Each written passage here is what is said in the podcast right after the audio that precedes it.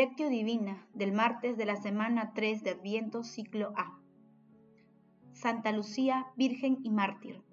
Y decía, Jesús, acuérdate de mí cuando estés en tu reino. Jesús le dijo, yo te aseguro, hoy estarás conmigo en el paraíso. San Lucas capítulo 23, versículo 43. Paso 1 lectura. Lectura del Santo Evangelio, según San Mateo, capítulo 21, versículo del 28 al 32. En aquel tiempo dijo Jesús a los sumos sacerdotes y a los ancianos del pueblo, ¿qué les parece? Un hombre tenía dos hijos. Se acercó al primero y le dijo, Hijo, ve hoy a trabajar en mi viña. Él le contestó, No quiero, pero después recapacitó y fue. Se acercó al segundo y le dijo lo mismo. Él le contestó, Voy, Señor, pero no fue. ¿Quién de los dos hizo lo que quería el Padre? Contestaron, el primero. Entonces Jesús le dijo, les aseguro que los publicanos y las prostitutas entrarán antes que ustedes en el reino de Dios, porque vino Juan a ustedes enseñándoles el camino de la salvación, y no le creyeron.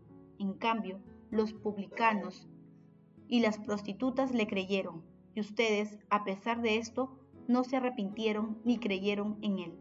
Palabra del Señor, gloria a ti Señor Jesús. La humildad salva al hombre de los ojos de Dios, la soberbia lo pierde. La clave está en el corazón. El del humilde es abierto, sabe arrepentirse, aceptar una corrección y se fía de Dios. El del soberbio es justo lo opuesto, arrogante, cerrado, no tiene vergüenza, es impermeable a la voz de Dios. Papa Francisco. Santa Lucía nació en Cilicia en el año 251. Fue educada de la fe cristiana. Siempre abrió el deseo de consagrarse al Señor con un voto perpetuo de virginidad. Pero un pretendiente la acusó de cristiana ante el procónsul. Cuando fue arrestada se le pidió que haga sacrificios a los dioses. Ella se negó manifestando que aquellos que viven de manera casta y piadosa son templo de Dios y morada del Espíritu Santo, fue martirizada y decapitada en el año 304. El pasaje evangélico de hoy denominado parábola de los dos hijos, Jesús deja un claro a la élite religiosa de la época que lo más importante no son las apariencias externas, sino el interior de la persona. En el texto se observan dos segmentos. El primero culmina con la pregunta que formula Jesús sobre quién hace la voluntad del Padre, cuya respuesta es clara. El que va a la viña, aunque al comienzo se negó. Hasta aquí la enseñanza es indiscutible. Dios representa al Padre, por lo tanto, lo más importante es realizar la voluntad de Dios. En el segundo segmento los publicanos y las prostitutas son los protagonistas, ya que representan al primero de los hijos, el que inicialmente se negó a ir a la viña. Ellos inicialmente dijeron no a Dios y vivieron alejados de sus preceptos, marginados por las autoridades religiosas de la época, pero acogieron la invitación de Juan Bautista y cumplieron la voluntad de Dios Padre. Las autoridades religiosas del tiempo de Jesús representan al segundo hijo de la parábola. Dijeron sí a Dios al aceptar la ley de Moisés, pero viviendo solo de apariencias. No acogieron el nuevo camino de la salvación que propuso el profeta del Altísimo, Juan Bautista. Paso 2. Meditación. Queridos hermanos, ¿cuál es el mensaje que Jesús nos transmite a través de su palabra? Por medio de la parábola, nuestro Señor Jesucristo cambia el orden de la lógica humana. Los hermanos que están alejados de los preceptos cristianos y se arrepienten serán los primeros en llegar al reino de Dios. En este sentido, nuestro Redentor insta también al arrepentimiento de toda la humanidad, porque tener conciencia de pecadores nos pone en actitud de conversión, mientras que creernos justos nos aleja de la conversión. Por eso, la enseñanza de nuestro Señor Jesucristo es actual porque ilumina nuestro camino y el de toda la humanidad. Hoy sucede lo mismo. presos, drogadictos, alcohólicos, divorciados, ateos, prostitutas, homosexuales y todos los pecadores, así como cualquier grupo de personas que a veces es marginado. Muchas veces tienen una mirada más atenta y limpia para percibir las cosas de Dios en la vida que la que muchas veces conseguimos los creyentes. Las puertas del cielo están abiertas para todo aquel que con sinceridad vuelva sus ojos a Dios, se arrepienta y le siga dejando atrás un pasado de pecado. Si no recordemos al buen ladrón. San Lucas capítulo 23 versículo del 39 al 43. Pidamos al cielo la gracia y la fortaleza para seguir a nuestro Señor Jesucristo, pronunciando a los cuatro vientos un sí, sin desmentirlo nunca. Demos testimonio de creencia y confianza en la promesa de vida eterna que nos hace nuestro Señor Jesucristo a cada instante. Hermanos, a la luz de la palabra conviene preguntarnos, ¿cuáles son los criterios con los que valoramos a nuestros hermanos que están alejados de Dios? ¿Oramos por ellos? ¿Llevamos un mensaje de esperanza a los hermanos que están alejados de los preceptos cristianos? Que las respuestas a estas preguntas nos animen a trabajar activamente en la viña del Señor, en cualquier circunstancia de nuestra vida, testimoniando siempre a nuestro Señor Jesucristo. Jesús, María y José nos aman. Paso 3. Oración.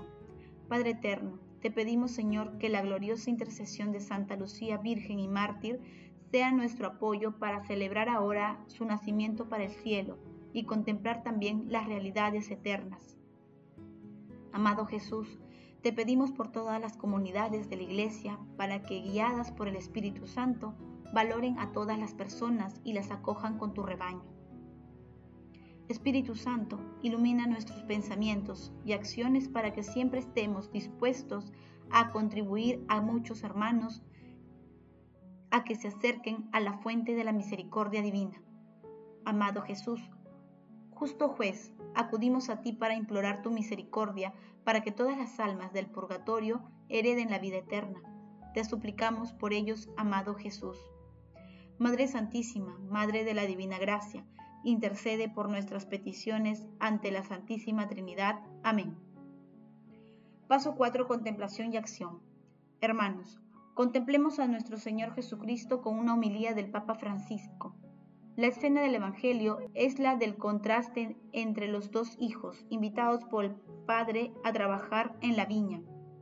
El primero rechaza, pero luego se arrepiente y va. El segundo dice que sí al Padre, pero en realidad lo engaña. Jesús cuenta esta historia a los jefes del pueblo, afirmando con claridad que son ellos los que no quisieron escuchar la voz de Dios a través de Juan y que por eso en el reino de los cielos serán superados por publicanos y meretrices, que sí creyeron en Juan. El escándalo provocado por esta última afirmación es idéntico al de tantos cristianos que se sienten puros solo porque van a misa y a comulgar pero Dios necesita más. Si tu corazón no está arrepentido, si no escuchas al Señor, si no aceptas la corrección y no confías en Él, tienes un corazón no arrepentido. Y esos hipócritas que se escandalizan de lo que es Dios, de lo que dice Jesús sobre publicanos y meretrices, pero que luego iban a ellos a escondidos para desfojar sus pasiones o para hacer negocios, pero todo a escondidas, eran puros, y a esos el Señor no los quiere. Este juicio nos da esperanza con tal de que tenga el valor de abrir el corazón a Dios sin reservas, dándole hasta la lista de los propios pecados. Acordaos de la historia de aquel santo que pensaba haber dado todo al Señor, con extrema generosidad escuchaba al Señor, escuchaba siempre según su voluntad, pero el Señor le dijo, todavía hay una cosa que no me has dado, el pobre era tan bueno que dice, Señor, ¿qué es lo que no te he dado? Te he dado mi vida, trabajo para los pobres, doy catequesis, trabajo aquí, trabajo allá, pues algo aún no me has dado. ¿Qué, Señor? Tus pecados, cuando seamos capaces de decir, Señor, estos son mis pecados. No son de aquel o del otro, sino son míos, son los míos, cógelos tú y yo seré salvado. Cuando seamos capaces de hacer eso, entonces seremos ese buen pueblo, pueblo humilde y pobre, que confía en el nombre del Señor, que el Señor nos conceda esta gracia. Queridos hermanos, pidamos al Espíritu Santo la gracia de la humildad para reconocer nuestros pecados y emprender el camino de la conversión plena. Hagámoslo siempre en compañía de nuestra Santísima Madre, la siempre Virgen María. El amor todo lo puede. Amemos que el amor glorifica a Dios.